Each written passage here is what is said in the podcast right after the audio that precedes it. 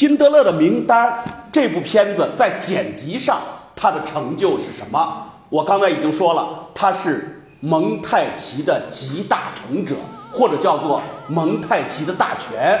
在这部影片里边呢，我们能够把所有的蒙太奇手法学个八九不离十，这是第一。第二呢，既然在剪辑上有这么高的功效，当然他也拿了奥斯卡的最佳剪辑奖啊，最佳剪辑奖。片子呢拿了最佳故事片。然后呢，这个斯皮尔伯格呢拿了最佳导演，接下来呢剪辑拿了最佳剪辑奖。那么为什么这部片子能拿最低剪最佳剪辑奖？就是因为它在影片中有很多独到的影片的剪辑手法。那么现在呢，我们通过拉片子的方式，一一的把这个片子的里边的蒙太奇手法呢介绍给大家。什么叫拉片子？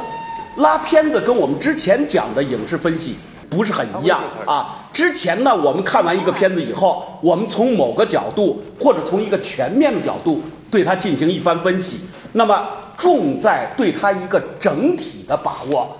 到了拉片子的时候就不一样了，我们重在是它对它的那些细节或者一些个别镜头的把握啊，也就意味着什么呢？我们这个片子里边，偶尔一到两三个镜头，我们就可能要分析一大篇。那么偶尔一到两三个镜头，我们又要分析一大篇，忽视了对它整体的一个评价或者一个呃赏析。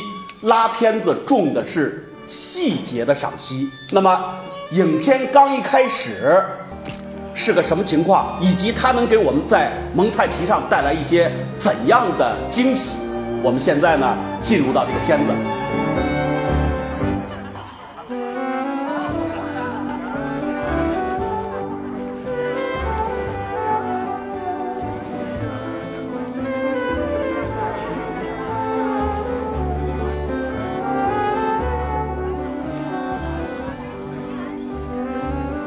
Yes, sir.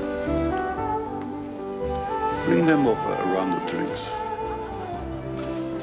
Very good, sir. And who shall I say they are from? You can say they are from me.